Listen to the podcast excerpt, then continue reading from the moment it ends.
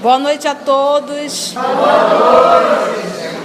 Hoje, 21 de julho de 2017, nós estamos reunidos para estudarmos a obra Paulo e Estevão. Hoje é o nosso estudo de número 16 e vamos iniciar ouvindo uma música e logo depois nossa irmã Maria Luísa irá fazer a prece.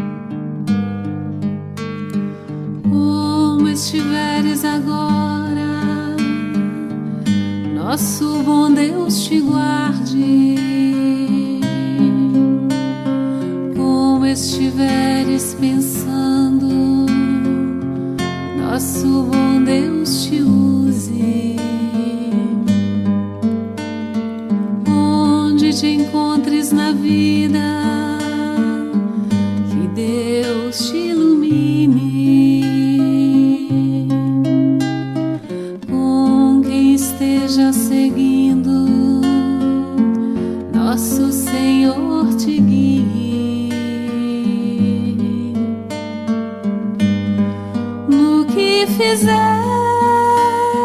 tu. Peço ao bom Deus que possa te amar.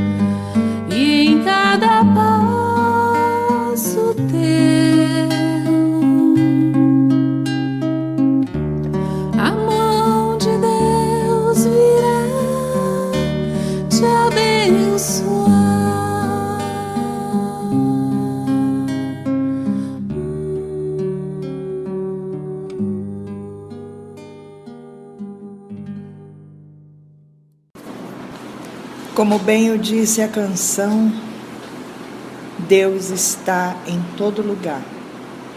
Deus é amor, Deus é paz.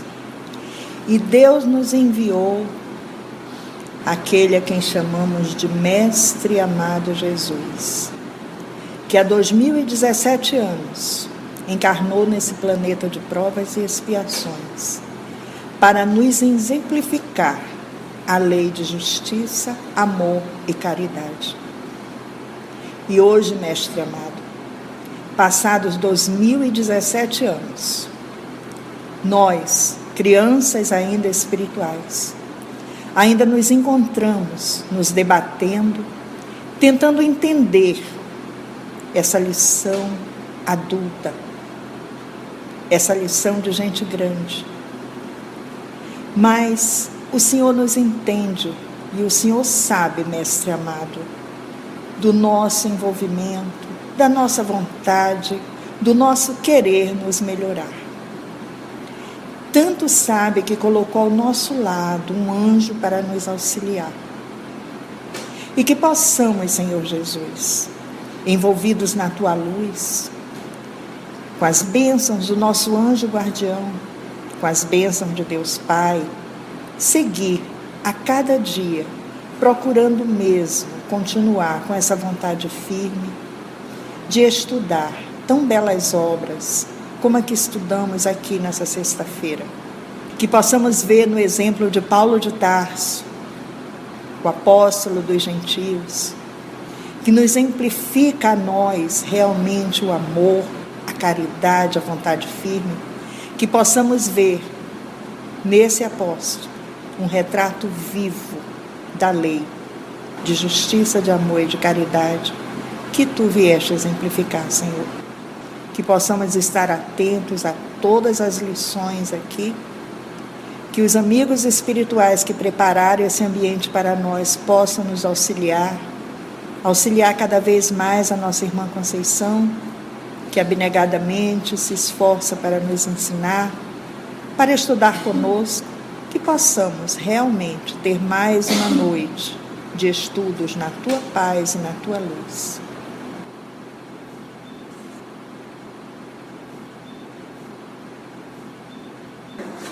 Então vamos lá, para o nosso estudo de número 16 da obra Paulo e Estevão. Que o nosso Senhor Jesus então nos conduza. Então, conforme o estudo de número 15, nós finalizamos a leitura, era a fala do nosso querido irmão Estevão, na Casa do Caminho, e nós iremos comentar essa passagem porque é muito rica, em verdade. Então, nos acompanhem, por favor. Nós vamos voltar, vamos ler pausadamente, vamos comentando a fala de Estevão. Nessa, nessa fala entre ele e Saulo de Tasso, que está na casa do caminho. Nosso querido Gesiel estava palestrando e Saulo de Tarso se sentiu no direito de indagá-lo. Vamos lá? Responde Gesiel, amigo. Bem se dizia que o mestre chegaria ao mundo para a confusão de muitos em Israel, citando o Antigo Testamento. Toda a história edificante do nosso povo é um documento da revelação de Deus. No entanto, não vede nos efeitos maravilhosos com que a providência guiou as tribos hebreias no passado tirando o grupo do Egito para trazer a terra prometida?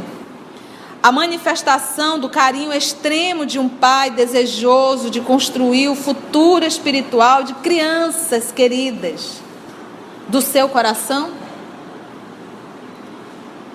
E ele está falando dessa criança, a criança espiritual. O, o povo hebreu, é Deus conduzindo ele no deserto, conduzindo ponto a ponto, falando, é como se estivesse falando para crianças espirituais, explicando tudo direitinho. Querida do seu coração, com o correr do tempo, observamos que a mentalidade infantil enseja mais vastos princípios educativos. Ou seja, é hora de ter uma informação um pouco maior então ele diz, é como se ele dissesse assim: os profetas trouxeram lições para as crianças. Agora Jesus está trazendo é, é, é, lições maiores para pessoas mais amadurecidas. Por isso a fala da, de uma das cartas de Paulo. E ele vem mais. O que ontem era carinho é hoje energia, oriunda, né, originada das grandes expressões amorosas da alma. O que ontem era bonança na condição de um sossego e verdor na condição de uma inexperiência, para a nutrição de sublime esperança, hoje pode ser tempestade, para dar segurança à resistência.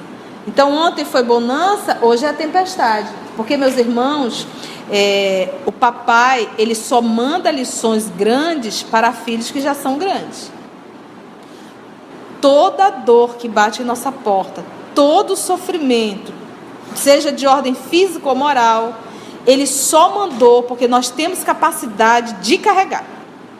e de tirar todas as lições. Ele não erra. Ele não erra. Antigamente eram os meninos, até no trato com a revelação. Agora, porém, os varões e as mulheres de Israel atingiram a condição de adultos no conhecimento. Parece que a gente está lendo a carta de Paulo a Coríntios. Para você ver o quanto isso ficou fixado nele, essa lição. Quando eu era criança, ele disse, me vertia como criança, falava como criança. Isso foi a lição de Gesiel, de Estevão, que fixou na mente dele. O Filho de Deus, está falando de quem o Filho de Deus? Jesus trouxe a luz da verdade aos homens, ensinando-lhes a misteriosa beleza da vida, com seu engrandecimento pela renúncia. Sua glória resumiu-se em amar-nos como Deus nos ama. Por essa mesma razão, ele ainda não foi compreendido. Acaso poderíamos aguardar um Salvador de acordo com os nossos propósitos inferiores? Acaso poderíamos aguardar um Salvador de acordo com os nossos propósitos inferiores? Porque o que que o judeu mais queria? Um Salvador guerreiro que libertasse o hebreu da opressão romana. E me aparece um, um, um, um nazareno mandando perdoar todo mundo, 70 vezes 7, amar, Os profetas afirmam que as estradas de Deus podem não ser os caminhos que desejamos. E que os seus pensamentos nem sempre se poderão harmonizar com os nossos. Porque às vezes nós queremos uma coisa, mas o melhor é essa outra coisa. É por isso que eu, eu costumo dizer, eu tenho aprendido isso. Eu não peço mais nada. Senhor está no teu braço, está nas tuas mãos. Faça-se a tua vontade. Se tiver de ser, vai ser. Se não tiver, não vai ser. Pronto, acabou. Porque às vezes nós fazemos determinados pedidos, tanto a gente pede, o papai atende e depois nós vamos sofrer as consequências. O papai vai te atender para você ver a besteira que você está fazendo. E aí ele vai e cede. E depois a gente fica chorando as pitangas. Então, entre o que eu quero e entre o que o pai quer, eu tenho certeza que o que ele quer é muito melhor do que o que eu quero. Então tu acha que eu vou pedir? Sou besta? Está nas tuas mãos. E que o Senhor mandar, tô firme. Entendeu? Mesmo que não seja o que eu queira. Mesmo que isso venha com muita dor. Os profetas afirmam que as estradas de Deus podem, podem não ser os caminhos que desejamos e que os seus pensamentos nem sempre se poderão harmonizar com os nossos. Que dizermos de um Messias que empunhasse o cetro no mundo, disputando com os príncipes da iniquidade, que é a perversidade, um galardão que seria a glória de triunfos sangrentos? Você imagina Jesus guerreando, matando? Eu sou enviado de Deus? Porventura, a terra já não estará farta de batalhas e cadáveres? Isso tudo ele falando para Saulo de Tarso. Perguntemos a um general romano quanto lhe custou o domínio da aldeia mais obscura? Consultemos a lista negra dos triunfadores, segundo as nossas ideias errôneas da vida. Israel jamais poderia esperar um Messias a exibir-se num carro de glórias magnificentes do plano material, suscetível de tombar no primeiro resvaladouro do caminho. Essas expressões transitórias pertencem ao cenário efêmero, breve, no qual a púrpura mais fulgurante volta ao pó ao contrário de todos os que pretenderam ensinar a virtude, repousando na satisfação dos próprios sentidos. Jesus executou sua tarefa entre os mais simples ou mais desventurados, onde muitas vezes se encontram as manifestações do Pai, que educa através da esperança insatisfeita e das dores que trabalham, do berço ao túmulo, a existência humana. O Cristo edificou entre nós seu reino de amor e paz sobre alicerces divinos. Sua exemplificação está projetada na alma humana, com luz eterna. Sua exemplificação está projetada na alma humana com luz eterna. A lição do nosso Senhor Jesus, em que uma alma aprende, essa lição passa a ser o que? Eterna. Você nunca mais esquece. Uma lição escutada, aprendida e vivida, esse é um tesouro meu, pessoal e intransferível. Eu nunca mais vou perder.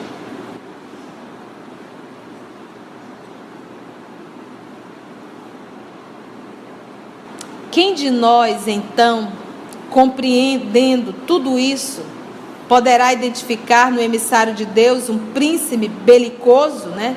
Propenso à guerra, guerreiro? Não. O Evangelho é amor em sua expressão mais sublime.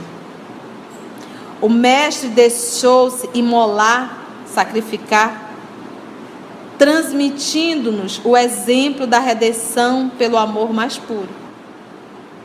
Pastor do imenso rebanho, ele não quer se perca uma só de suas ovelhas bem amadas, nem determina a morte do pecador, que é aquilo que nós costumamos falar.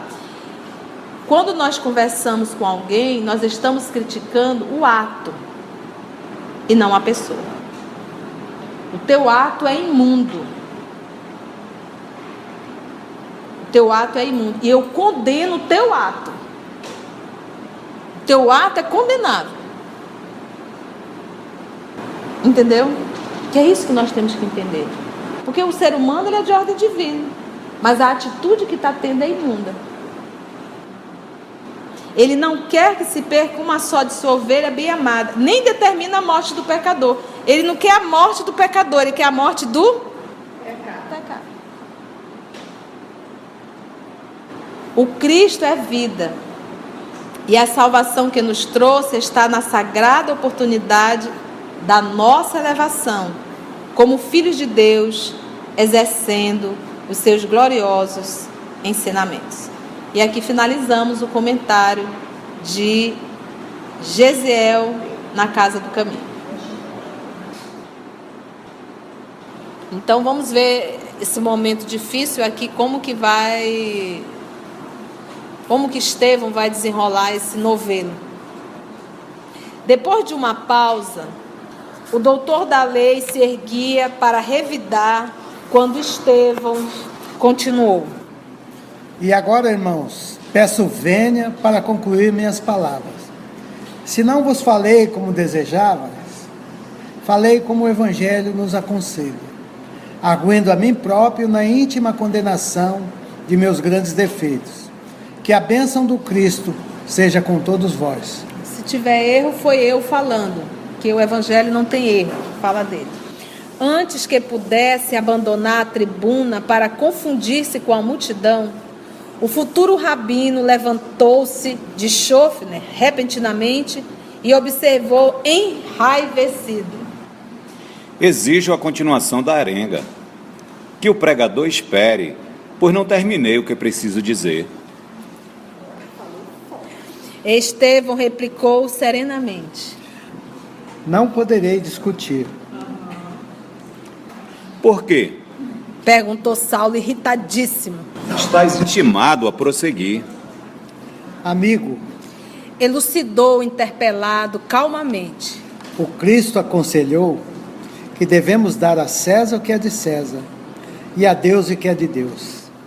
Se tendes alguma acusação legal contra mim, Exponha sem receio e vos obedecerei. Mas no que pertence a Deus, só a Ele compete arguir. Olha, essa resposta Saulo não esperava nunca. Se tens algo contra a minha pessoa, faça uma denúncia. Eu respondo. Dá a César o que é de César, aos homens o que é de homem, a Deus o que é de Deus. Mas no que pertence a Deus, só a Ele, Deus, compete acusar. Tal alto espírito de resolução e serenidade quase desconcertou o doutor do Sinédrio, que é o que não acontece. Não acontece por causa da personalidade de Saulo.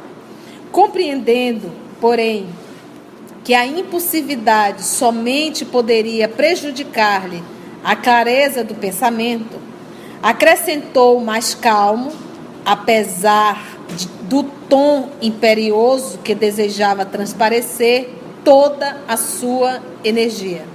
Mas eu preciso elucidar os erros desta casa. Necessito perguntar e a vez de responder-me. No tocante ao Evangelho, replicou Estevão já vos ofereci os elementos de que poderia dispor, esclarecendo o que tem ao meu alcance. Quanto ao mais, esse templo humilde é construção de fé e não de justas casuísticas. Jesus teve a preocupação de recomendar a seus discípulos que fugissem do fermento das discussões e das discórdias. Eis porque não será lícito perdermos tempo em contendas inúteis, quando o trabalho do Cristo reclama o nosso esforço. Contendas são competições. Então não vou ficar aqui discutindo contigo, tem muita coisa para fazer. Trabalho a realizar. Sempre o Cristo, sempre o impostor. Trovejou Saulo carrancudo. Minha autoridade é insultada pelo vosso fanatismo, nesse recinto de miséria e de ignorância. Mistificadores, rejeitais as possibilidades de esclarecimento que vos ofereço. Galileus incultos, não quereis considerar o meu nobre cartel de desafio. Saberei vingar a lei de Moisés, da qual se tripudia. Recusais a intimativa, mas não podereis fugir ao meu esforço. Aprendereis a amar a verdade e a honrar Jerusalém, renunciando ao Nazareno insolente que pagou na cruz os criminosos desvarios. Recorrerei ao sinédrio para vos julgar e punir. O sinédrio tem autoridade para desfazer vossas condenáveis alucinações. Assim concluindo, parecia possesso de fúria, mas nem assim conseguiu perturbar o pregador que ele respondeu de ânimo sereno: Amigo, o sinédrio tem mil meios de me fazer chorar, mas não lhe reconheço poderes para obrigar-me a renunciar ao amor de Jesus Cristo. Temos aqui dois quadros: um quadro Saulo de Tássio e um quadro Gesiel. Olha para os dois quadros. Aonde tu encontra harmonia? dá prazer de olhar. E Saulo está em fúria, um lobo.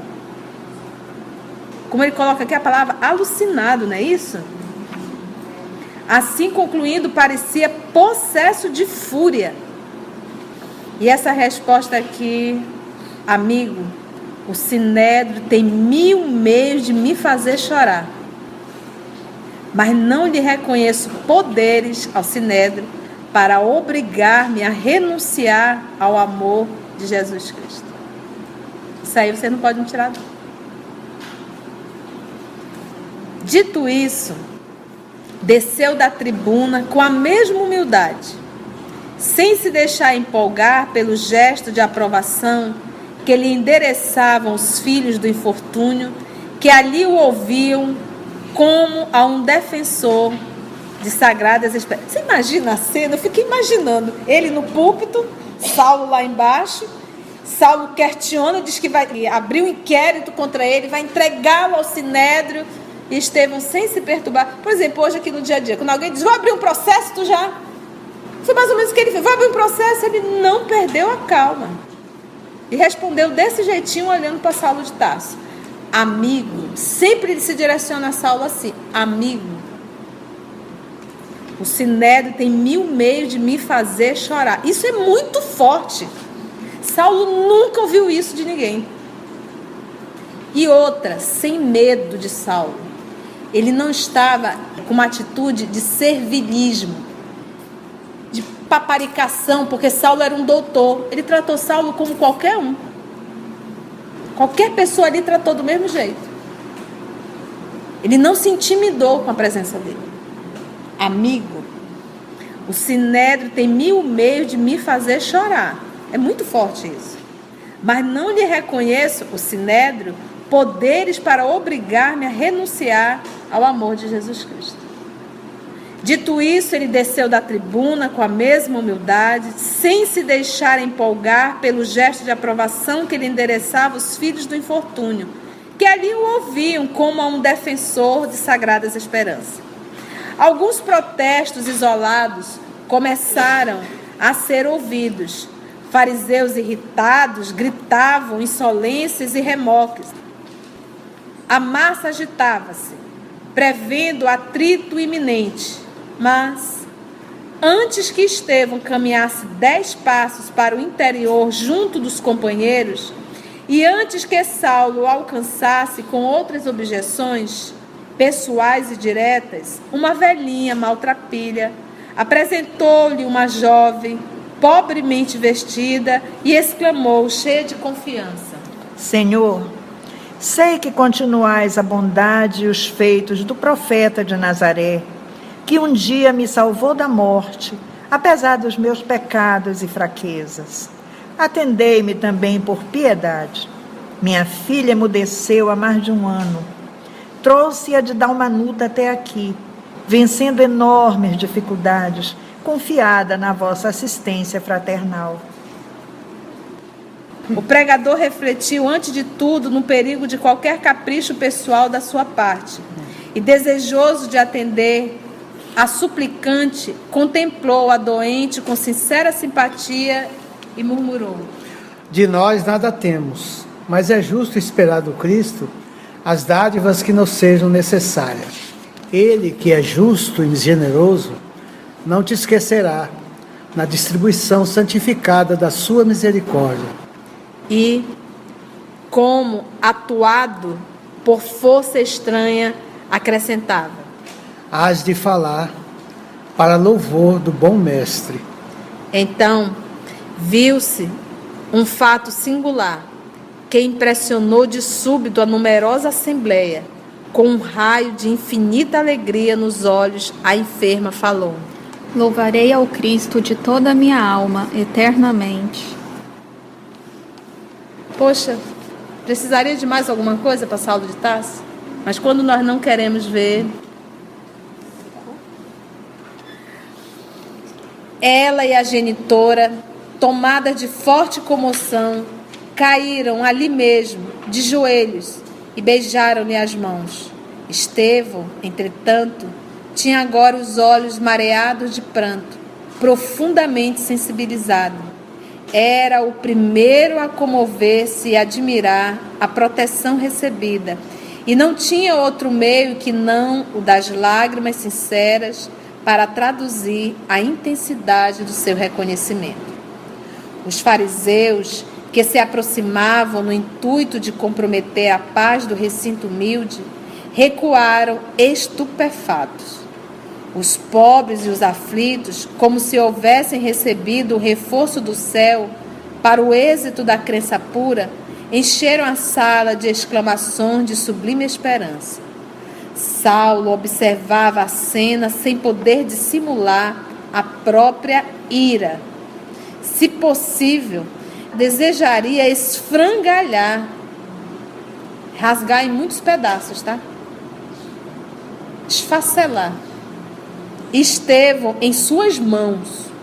Tamanho ódio dele.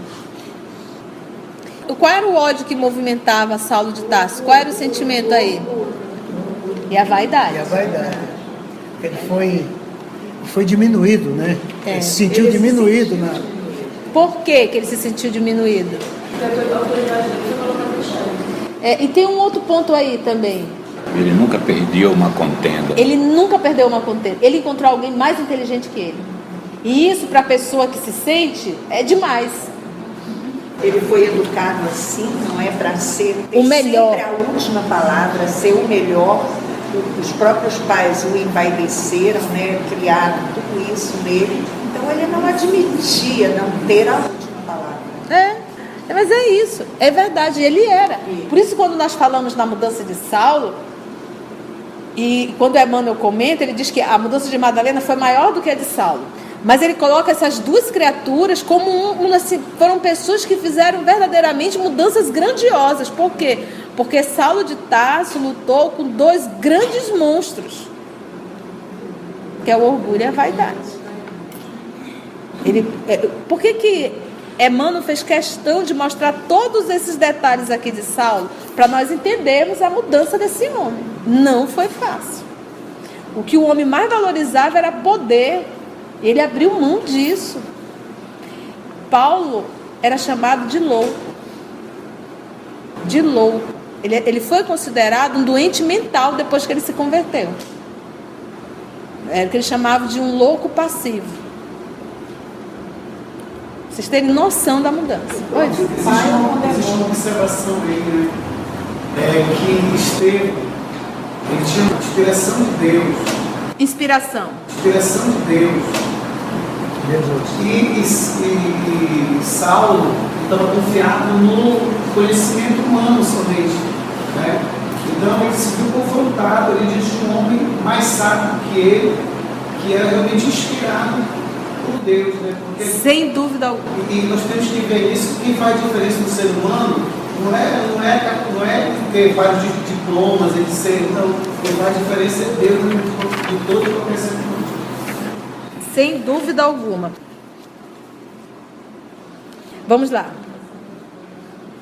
Esteve em suas mãos. No entanto, apesar do temperamento impulsivo, chegou à conclusão de que um ato agressivo levaria os amigos presentes a um conflito de sérias proporções. Porque lembra que tinham outros judeus, fariseus lá dentro?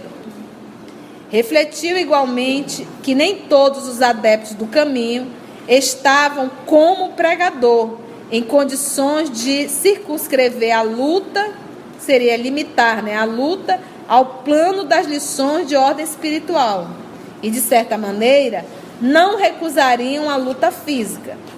De relance, notou que alguns estavam armados, que os anciães traziam fortes cajados de arrimo, e os aleijados exibiam rijas, né, duras muletas. Ele olhou para um lado, olhou para o outro, não, ninguém vai começar uma briga aqui não, que esse povo está armado, olha, com cajado, muletas. A luta corporal naquele recinto de construção frágil teria consequências lamentáveis. Procurou coordenar melhores raciocínios. Teria a lei a seu favor. Poderia contar com o sinédrio. Os sacerdotes mais eminentes, né, mais elevados, eram amigos devotados. Lutaria com Estevão até dobrar-lhe a resistência moral. Esse movimento era de quê? Orgulho e vaidade. Se não conseguisse submetê-lo, odiá-lo-ia para sempre. Que é o próprio judaísmo, a própria cultura, diz assim: você deve amar o seu amigo e odiar o seu inimigo e toda a família do seu inimigo. Isso era ensinado assim, era. Na satisfação dos seus caprichos, saberia remover todos os obstáculos. Na satisfação dos seus caprichos. Reconhecendo que Sadoc e mais dois companheiros iam iniciar o tumulto, gritou-lhes em voz grave e imperiosa: Vamos-nos. Os adeptos do caminho pagarão muito caro a sua ousadia. Nesse momento, quando todos os fariseus se dispuseram a lhe atender à voz de comando, o moço de Tarso notou que Estevão se encaminhava para o interior da casa, passando-lhe rente aos ombros. Aí que é para acabar. Estevão passou assim lado a lado dele. Tu imagina a raiva de só de levantar o mãozão e dar. Notou que Estevão se encaminhava para o interior da casa, passando-lhe rente aos ombros. Saulo sentiu-se abalado em todas as fibras do seu orgulho. Fixou quase com ódio, mas o pregador correspondeu-lhe com um olhar sereno e amistoso. Serenidade e com aquele jeito amistoso de meu amigo. Ainda continua a palavra, amigo. Tão logo se retirou o jovem doutor da lei, com os companheiros numerosos que não conseguiam disfarçar o seu despeito, os apóstolos galileus passaram a considerar com grande receio as consequências que poderiam advir do inesperado episódio. No dia seguinte, como de costume, Saulo de Tássio, à tardinha, entrava em casa de Zacarias, deixando transparecer na fisionomia a contrariedade que ele ia no íntimo. Depois de aliviar-se um tanto dos pensamentos sombrios que o atribulavam, graças ao carinho da noiva amada, por ela instada, né, pedir com insistência, a dizer os motivos de tamanha preocupação, narrou-lhe os acontecimentos da véspera, acrescentando: Esse Estevão pagará caríssimo a humilhação que pretendeu infligir-me publicamente. Seus raciocínios sutis podem confundir os menos argutos e necessário é fazermos preponderar nossa autoridade em face dos que não têm competência para versar os princípios sagrados. E, na verdade, Gesiel tem muita competência. Tanto é que ele percebeu. Se ele não tinha competência para estar tá falando, explicando sobre o Antigo Testamento. Gesiel deu um show, tanto é que ele iniciou falando do Antigo Testamento, falando dos profetas, lembra? Hoje mesmo conversei com alguns amigos relativamente às providências que nos cumpre tomar. Os mais tolerantes alegam o caráter inofensivo dos galileus, pacíficos e caritativos, mas sou de opinião que uma ovelha má põe o rebanho a perder. Aí vem a doce Abigail. Acompanho-te na defesa das nossas crenças. Advertiu a moça satisfeita. E ai dela que discordasse. Não devemos abandonar nossa fé ao trato e ao sabor das interpretações individuais e incompetentes. Depois de uma pausa, ah, se Gesiel estivesse conosco, seria teu braço forte na exposição dos conhecimentos sagrados. Certamente ele teria prazer em defender o testamento contra qualquer expressão menos razoável e fidedigna. Combateremos o inimigo que ameaça a genuinidade da revelação divina. Seria a pureza, né? Exclamou Saulo e não cederei terreno aos inovadores incultos e cavilosos. Traiçoeiros. Esses homens são muitos? Perguntou Abigail apreensiva. Sim, e o que os torna mais perigosos é o mascararem as intenções com atos piedosos, por exaltar a imaginação versátil do povo com pretensos poderes misteriosos naturalmente alimentados à custa de feitiçarias e sortilégios. Em qualquer hipótese, advertiu a jovem depois de refletir um momento, convém proceder com serenidade e prudência para evitar os abusos de autoridade. Quem sabe são criaturas mais necessitadas de educação que de castigo? Sim, já pensei em tudo isso. Aliás, não pretendem incomodar os galileus simplórios e despretensiosos que se cercam em Jerusalém de inválidos e doentes, dando-nos a impressão de loucos pacíficos.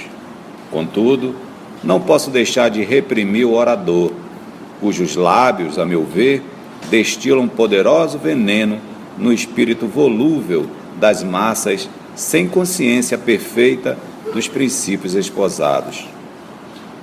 Aos primeiros importa esclarecer, mas o segundo precisa ser anulado, visto não se lhe conhecerem os fins, quiçá criminosos e revolucionários.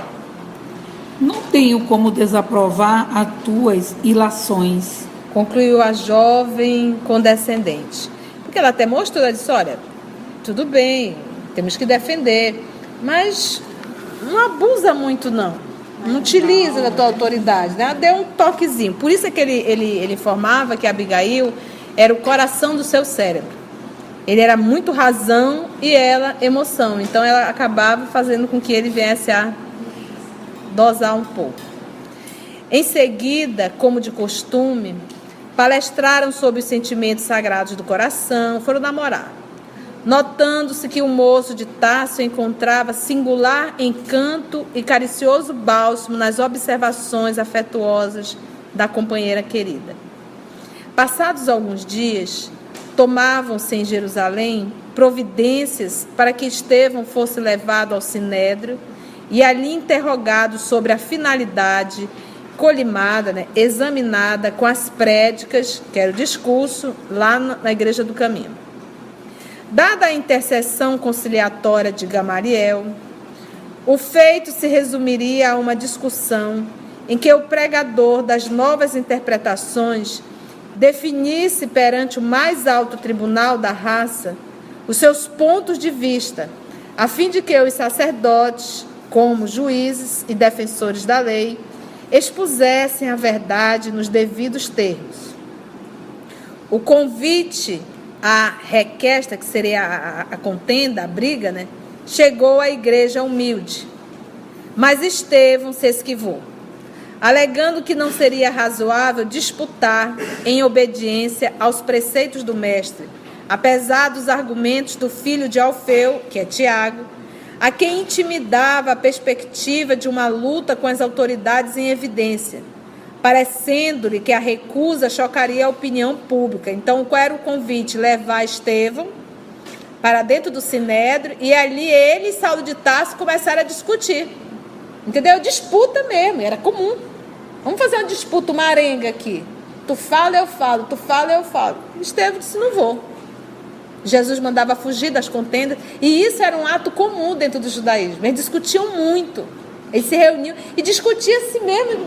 Parecia que estavam brigando. Era o jeito mesmo, o jeitão deles.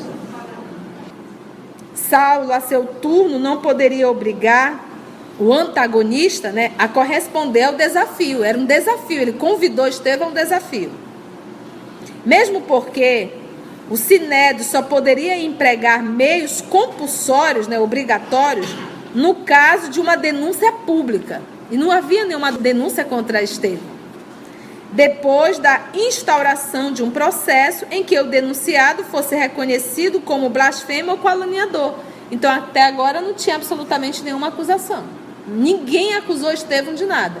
Então, o primeiro momento é, é, lícito seria chamá-lo para essa arenga dentro do Sinédrio. E Estevão, não foi.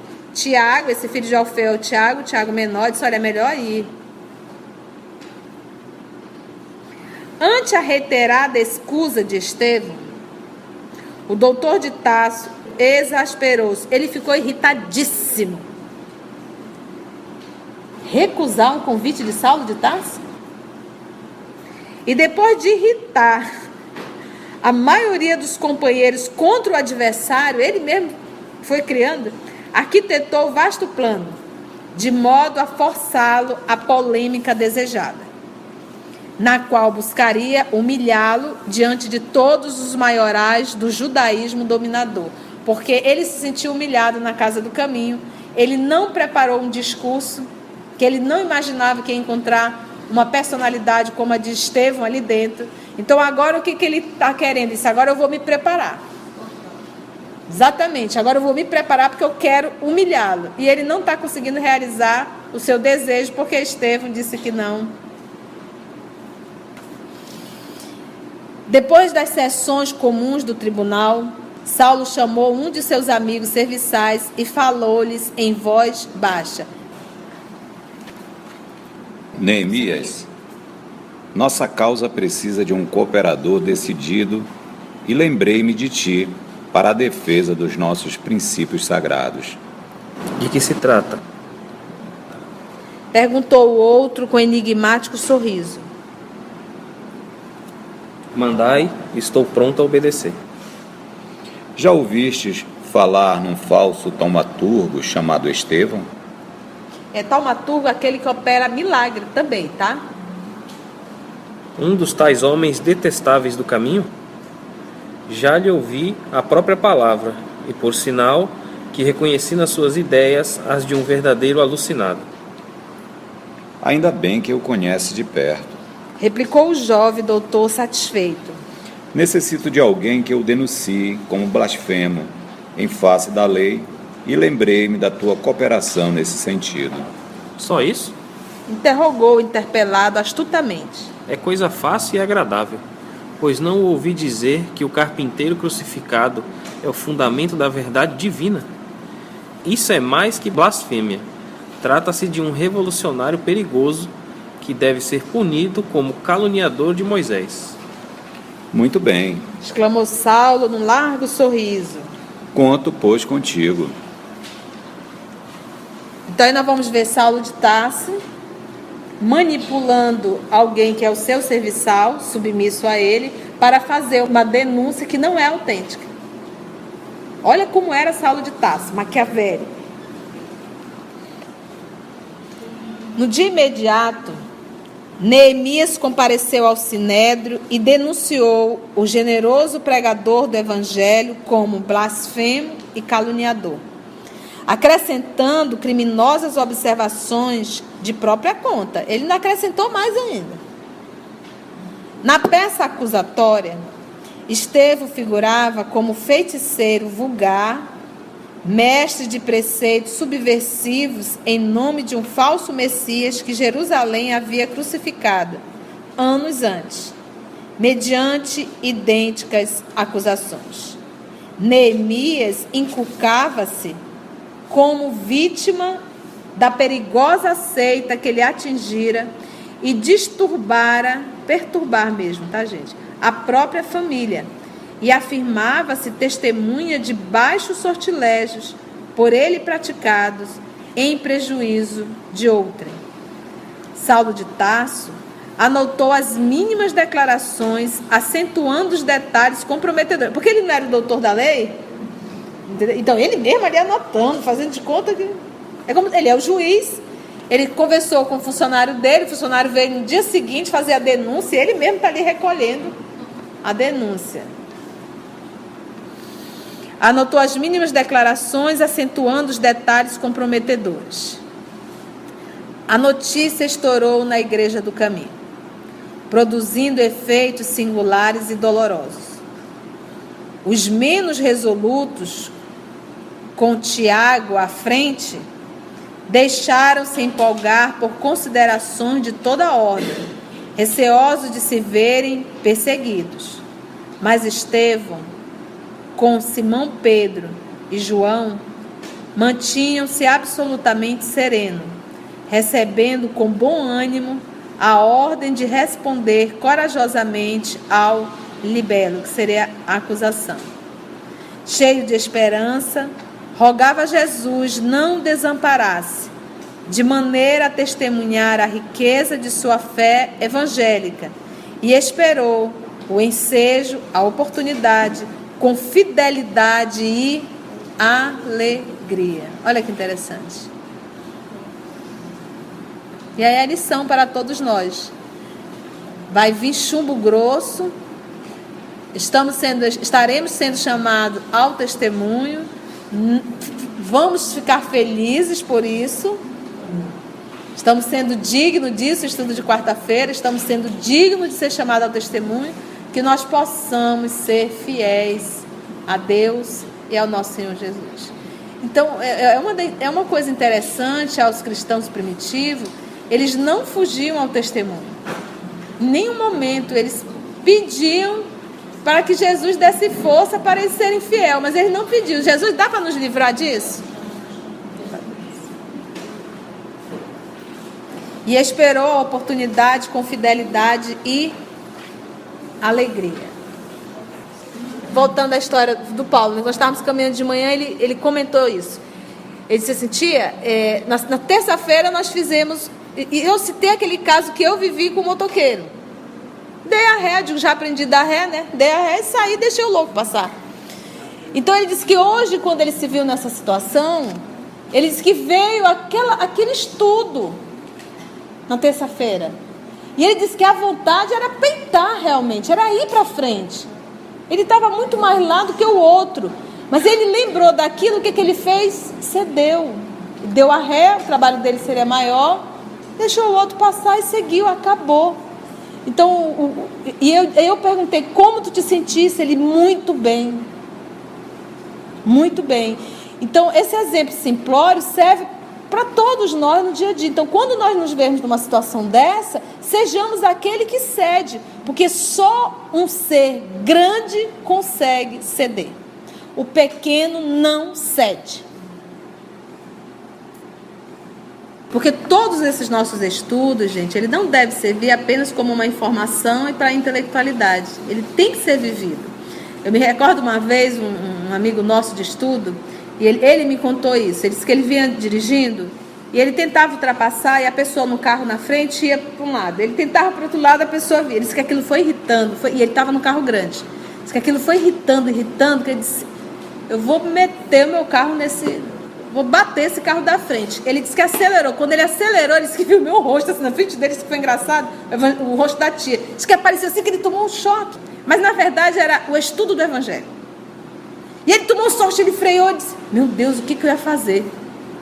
Ele é até médico, esse amigo nosso. Aí ele parou, respirou, fez a prece.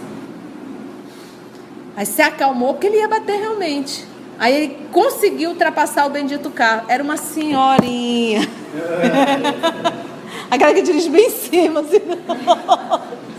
Quando ele olhou para ele, meu Deus, eu ia matar a veinha, tadinho para nós observarmos, então são coisas pequenas. Então, não, não vamos nos preocupar, porque a misericórdia divina não nos chama para dar grandes testemunhos. Ainda é coisa pequenininha, que nós ainda estamos nos engasgando, vamos dizer assim. Então, é, é quando começarmos a superar as pequenas, virão as maiores. Nós ainda estamos no abecedário da renúncia e da resignação estudando o livro Pensamento de Vida, é, o sábado tem uma turma que está estudando das 14 às 15. Livro fantástico. E me chamou muita atenção o aprendizado que nesse livro, nesse estudo, do capítulo sobre os iniciais. É instrução e educação. Eu não tinha me apercebido até então essa diferença tão maravilhosa. E se vê aqui um salve de instrução, não mas não educação. tinha educação no sentimento. Exatamente. Que é totalmente diferente. Oposto. Você encontra pessoas extremamente intelectualizadas ou pessoas com vários títulos, mas quando a dor chega, a pessoa não sabe lidar com aquilo. O tempo já foi. E nós vamos, a próxima semana, iniciar o capítulo 7, ante o Sinédrio. Então, só nos resta agradecermos a Jesus e fazermos a nossa prece de encerramento. Né? Fechemos os nossos olhos que possamos sentir a presença do nosso Mestre aqui conosco, pois, como ele disse, onde tivesse dois ou mais reunidos em seu nome, lá ele estaria. E o sentindo, possamos dizer: Mestre amigo, obrigado por mais essa sexta, por já estarmos buscando conhecer-te através do teu Evangelho através de obras como essa de Paulo e Estevão,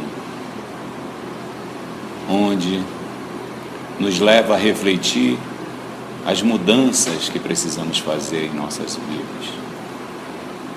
E que possamos já ter essa vontade firme de buscar essas mudanças, mas acima de tudo, Mestre, ter essa vontade firme de compartilhar o amor que já construímos em nossos corações. Abençoa-nos a todos aqui presentes, dos dois planos, e que a tua paz, que teu amor esteja sempre conosco, onde estivermos. Que assim seja.